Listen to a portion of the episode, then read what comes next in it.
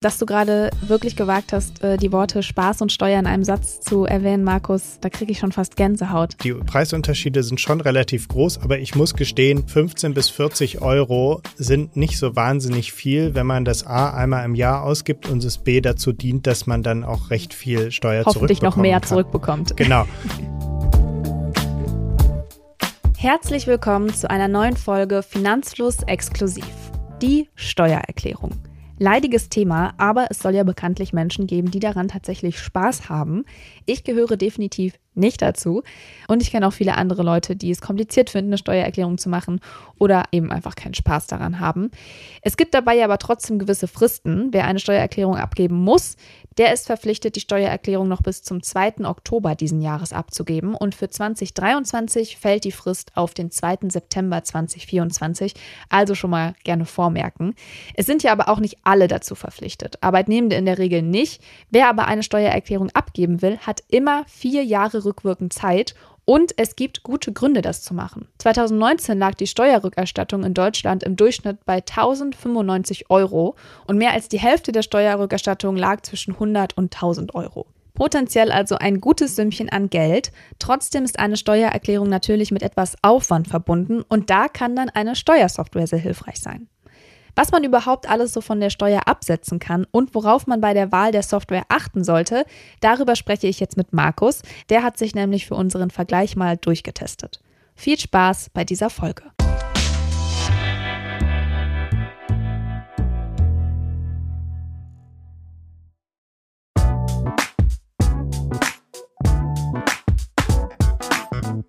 Hallo Markus, ich freue mich sehr mit dir jetzt gleich in die wunderbare Welt der Steuern abzutauchen. Hallo Jule, ja, ich freue mich auch. Das ist ja dein Lieblingsthema. Absolut.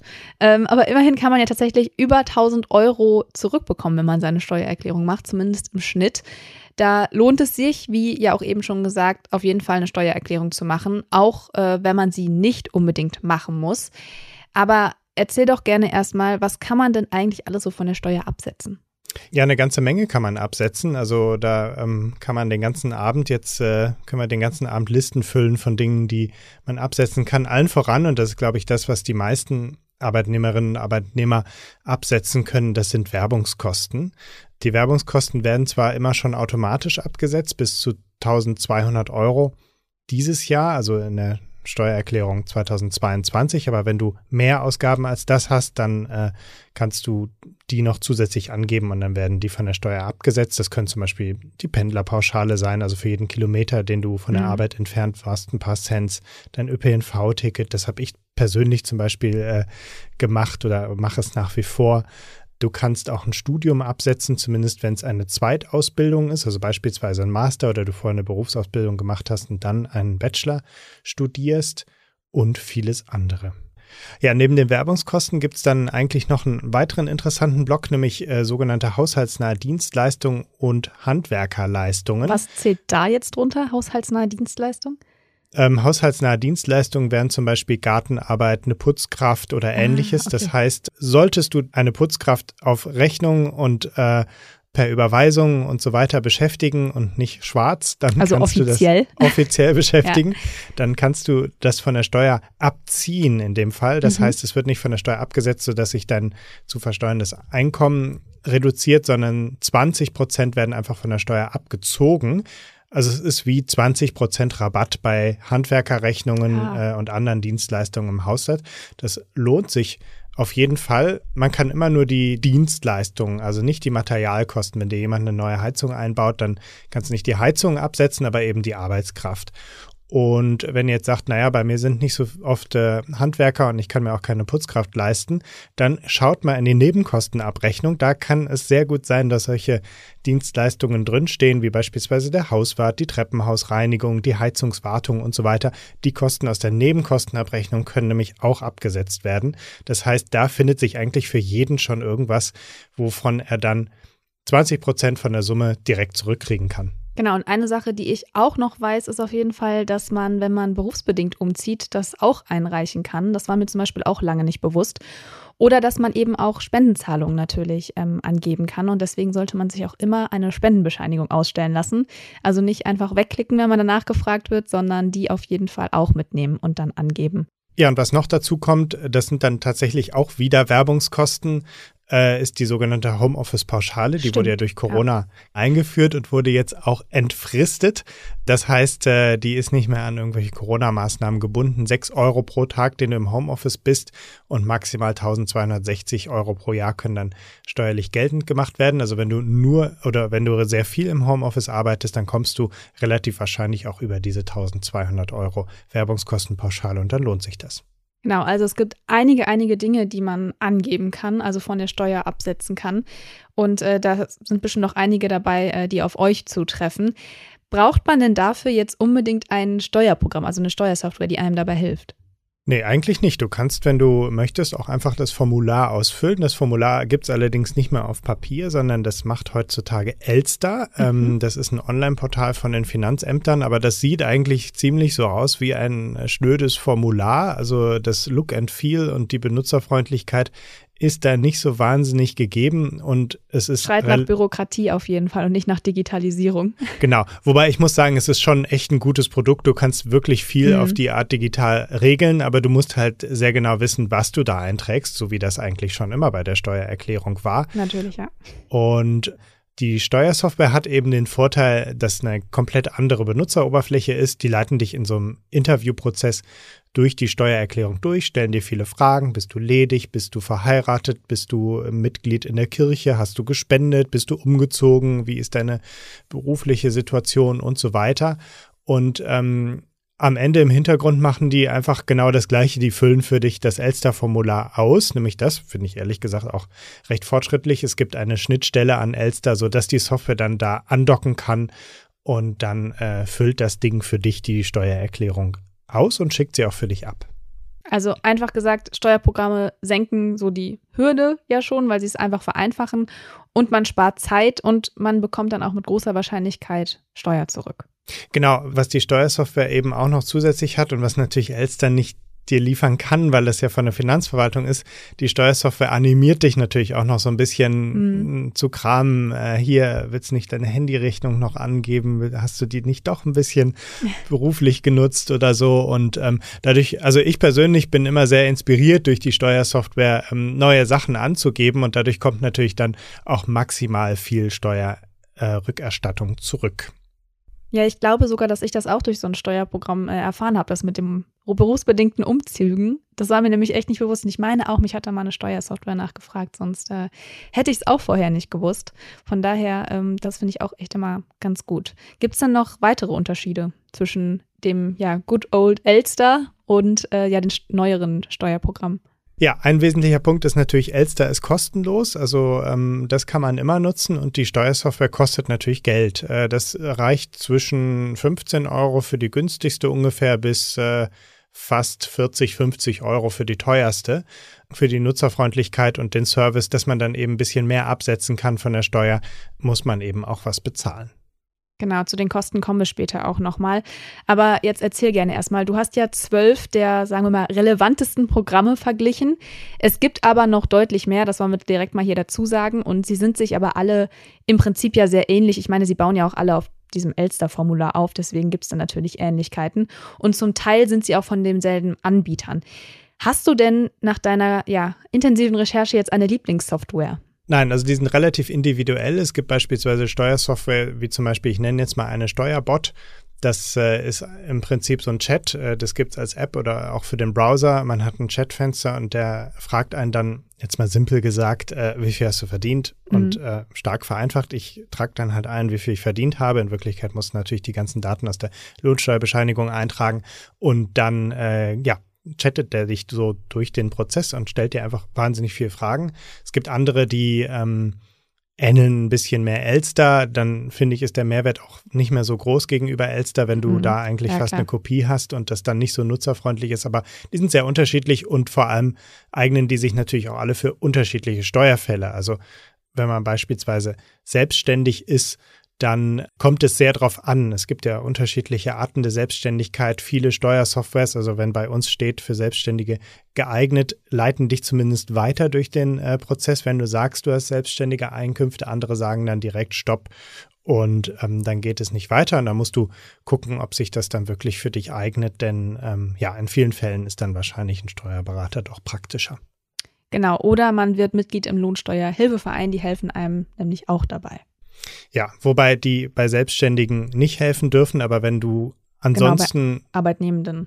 Ja, wenn du ansonsten einen komplizierteren Steuerfall hast, viele Rechnungen hast und sagst, ich will das hier nicht alles sammeln und abtippen, dann ja, läufst du halt mit deinem Schuhkarton zum äh, Lohnsteuerhilfeverein und sagst, äh, mach mal, das funktioniert natürlich auch. Genau. Ja, du hast gerade ja schon gesagt, es gibt auch immer ja so Special Cases, also Selbstständige, da muss man immer schauen, ähm, weil es doch manchmal ein bisschen komplizierter ist und dann doch eben Steuerberater ran muss und besser helfen kann. Wie sieht das denn aus, wenn man jetzt Vermieterin oder Vermieter ist? Ich habe nämlich gesehen, ähm, da kamen einige Fragen zu aus der Community, äh, was da, welches Steuerprogramm da am besten ist, beziehungsweise worauf müssen die denn überhaupt achten? Ja, auch das kommt wieder drauf an. Also wenn die Mieteinnahmen unter 35.000 Euro pro Jahr sind, dann ist es nicht gewerblich. Das heißt, dann zählt es einfach zum Einkommen und wird mit dem mit der Einkommenssteuer besteuert. Dann kann man noch einige Werbungskosten absetzen, wie beispielsweise äh, Instandhaltungskosten, irgendwelche Nebenkosten, die man nicht umlegen konnte an den äh, Mieter. Man kann zum Teil ähm, da will ich jetzt gar nicht näher drauf eingehen, den Kaufpreis äh, auf die Jahre abschreiben und mhm. äh, äh von der Steuer absetzen, etc. etc. Wenn man eben darüber liegt, dann äh, kommt man wieder in etwas kompliziertere Gefilde, dann ähm, ist es eben ein Gewerbe und dann lohnt sich eventuell auch schon ähm, wieder der Steuerberater. Okay, also nehmen wir mal an, ich will meine Steuer mit einem Steuerprogramm machen. Was soll ich mir denn da erstmal am besten anschauen, bevor ich mich da jetzt für eins entscheide? Ja, also ich finde, eines der wichtigsten Dinge sind Bedienbarkeit und, und dieser Interviewprozess. Ähm, es gibt wirklich richtig übersichtliche und innovative Steuersoftware. Die, die bei uns Vergleichssieger sind, die sind da auch gut genug.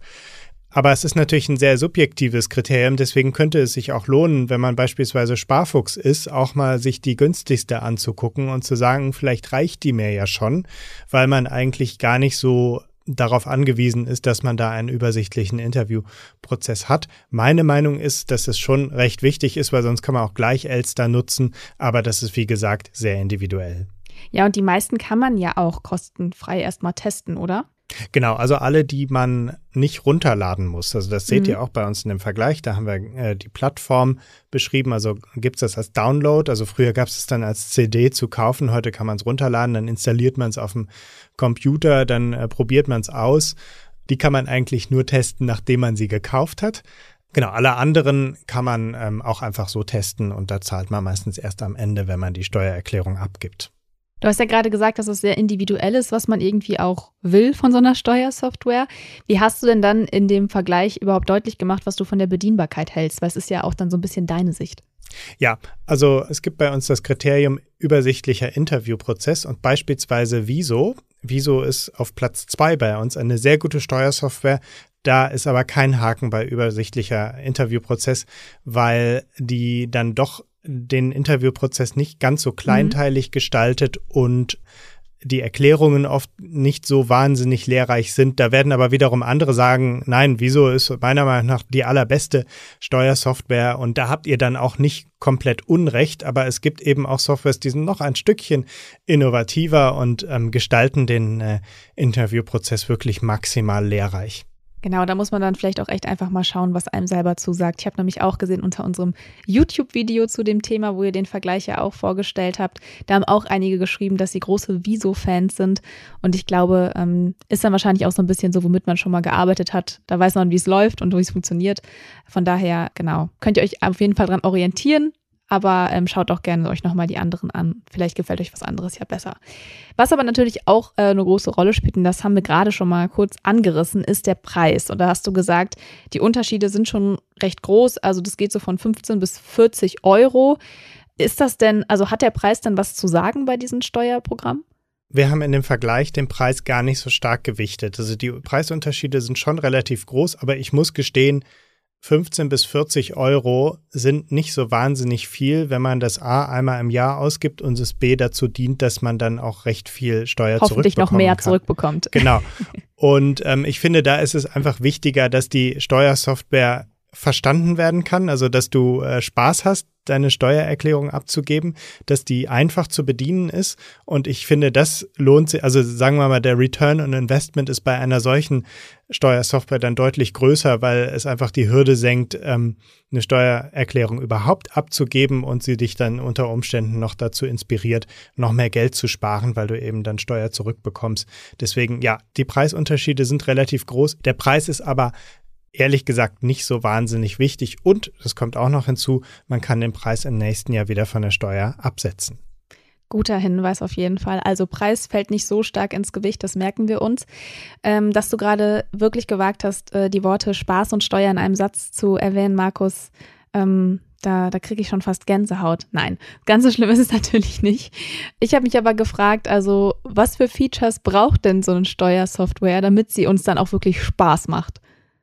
Ja, also ein Feature, das echt sehr hilfreich ist, ist die sogenannte vorausgefüllte Steuererklärung. Denn ähm, es ist ja manchmal so ein bisschen kurios, dein Arbeitgeber ähm, führt ja die Steuer bereits ans Finanzamt ab und das Finanzamt weiß ja dadurch schon, was du verdienst mhm. und die gleichen Sachen musst du dann wieder in die Steuererklärung eintragen und bei der vorausgefüllten Steuererklärung stellt das Finanzamt dir einfach schon alle Daten zur Verfügung, die es über dich hat. Das, äh, ja, warum musst du es dem Finanzamt mitteilen, wenn es das eh schon hat? Das ist einmal ein bisschen kompliziert. Du musst nämlich dich bei Elster einloggen, also einen Elster-Account brauchst du auf jeden Fall und äh, musst dann da das einmal freischalten. Das wird dir in der Steuersoftware aber mit großer Wahrscheinlichkeit auch genau erklärt, wie du das machst und dann ähm, ermöglichst du der Steuersoftware sozusagen an deine Daten, die beim Finanzamt hinterlegt sind, zuzugreifen. Und dann äh, ist alles schon in die Steuererklärung eingetragen, was das Finanzamt bereits über dich weiß. Das ist im Wesentlichen die Lohnsteuerbescheinigung. Das können aber auch äh, Daten der Krankenkasse sein und so weiter. Okay, also das eine sind dann die Daten, die dem Finanzamt schon vorliegen. Jetzt ist es aber ja so, dass ich ja schon auch wahrscheinlich jedes Jahr so sehr ähnliche Sachen eintragen muss, gibt es da dann auch irgendwie die Möglichkeit, dass sich das Steuerprogramm das merkt, was ich irgendwie schon die Jahre davor da eingetragen habe? Genau, das ist dann die Datenübernahme aus dem Vorjahr. Das mhm. unterstützen auch sehr viele Steuerprogramme. Da copy-pastest du sozusagen deine letzte Steuererklärung und änderst dann eigentlich nur das, was sich geändert hat. Das macht es natürlich nochmal einfacher, wenn sich nicht viel geändert hat. Dann ja, musst du einfach nochmal deinen neuen Lohn eintragen, deine neue Nebenkostenabrechnung und dann äh, hast du die Steuererklärung ziemlich schnell ausgefüllt. Ein Feature, wo ich finde, das ist auch recht wichtig, ist die sogenannte Bescheidprüfung. Du, wenn du deine Steuererklärung abgegeben hast, dann ähm, rüttelt das ja irgendwann erstmal beim Finanzamt, dann kriegst du irgendwann einen Steuerbescheid zurück. Da steht dann drin, was du zurückerstattet kriegst, wenn es nicht vorher irgendwelche Rückfragen gegeben hat. Und äh, da siehst du dann genau, welche Angaben das Finanzamt anerkannt hat und welche nicht. Und die mhm. Steuersoftware mhm. kann das natürlich vergleichen mit dem, was du eingetragen hast und kann dir genau sagen, Haken dran, Haken dran, Haken dran, das hat alles geklappt und hier beispielsweise nicht. Und dann hilft dir das so ein bisschen auch Widerspruch einzulegen, wenn du das möchtest. Und dann gibt es tatsächlich auch noch viele Steuersoftwares, die dann so Musterbriefe haben, so dass du dann eben äh, Widerspruch einlegen kannst. Und eine Funktion, die ich auch sehr wichtig finde, die mir persönlich immer sehr geholfen hat und die eigentlich völlig unterschätzt ist, ist einfach eine ganz simple Suchfunktion. Das haben leider einige Steuerprogramme nicht.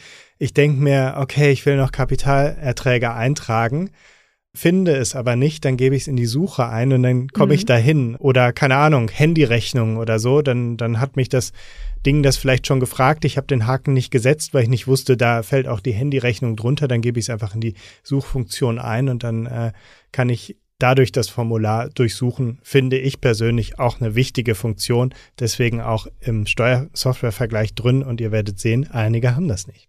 Klingt auf jeden Fall sehr hilfreich, wenn man äh, mal da was übersehen sollte, was ich mir sehr, sehr gut vorstellen kann. Kommen wir jetzt aber mal zu deinem Fazit oder eben zu den Vergleichssiegern. Du hast gerade schon eine erwähnt. Wieso ist auf Platz zwei? Wer hat es denn noch so aufs Treppchen geschafft und was hat dich da dann besonders überzeugt? Ja, die drei besten Steuerprogramme sind Smartsteuer, Wieso und Steuerbot. Äh, letzteren habe ich auch schon erwähnt. Stimmt, Smart das war der Chat den du genutzt genau, hast. Genau, der, der, der Chatbot ja. sozusagen. Smart Steuer tickt eigentlich fast alles, was meiner Meinung nach eine Steuersoftware haben muss. Äh, du hast einen sehr inter übersichtlichen Interviewprozess, der bei fast keiner anderen Steuersoftware genau so ist.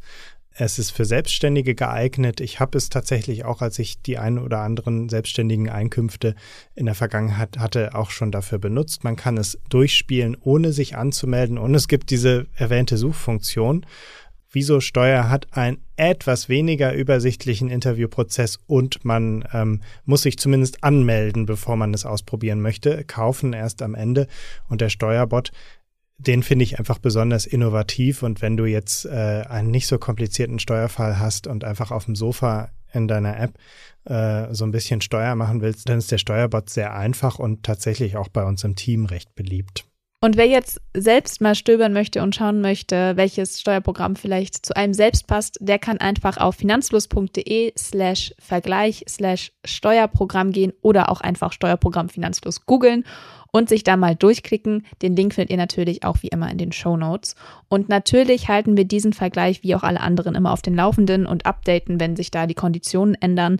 Und falls ihr selber noch eine Software habt, die Markus mal testen soll, dann schreibt uns doch gerne eine Mail oder einen Kommentar auf Spotify mit dem Namen des Programms und was ihr daran gut findet. Das interessiert uns natürlich auch. Und wir würden, beziehungsweise Markus würde dann das Programm prüfen und eventuell nehmen wir es dann ja sogar auch in unseren Vergleich auf. Dann würde ich sagen, danke Markus und euch allen dann viel Spaß mit der Steuererklärung, falls man das ebenso wünschen kann. Ja, ich habe auf jeden Fall Spaß mit den Steuerprogrammen. Meine Steuererklärung habe ich schon abgegeben. Ich muss jetzt wieder ein Jahr warten, bis ich äh, die nächste ausfüllen kann und äh, wieder eine Rückerstattung kriege.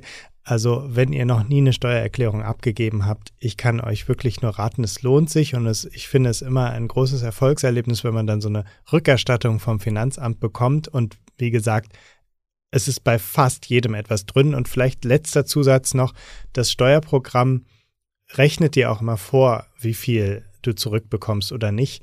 Und dann kannst du ja immer noch überlegen, ob sich das für dich lohnt und ob du den Preis dafür bezahlen willst oder ob du dir denkst, nee, die 40 Euro bei 30 Euro Rückerstattung lohnen sich nicht, dann lasse ich es einfach. Das war nochmal ein wunderschöner Steuer-TED-Talk jetzt zum Abschluss. Danke nochmal, dass du äh, dir die ganzen Programme angeschaut hast und uns hier informiert hast.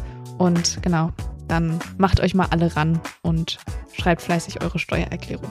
Viel Spaß und tschüss.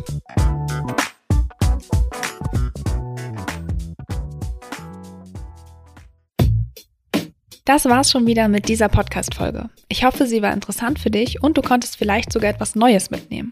Wir freuen uns sehr, wenn du die Folge mit deinen Freundinnen, Kollegen und Bekannten teilst. Bewerte den Podcast auch gern bei Apple Podcast oder auf Spotify.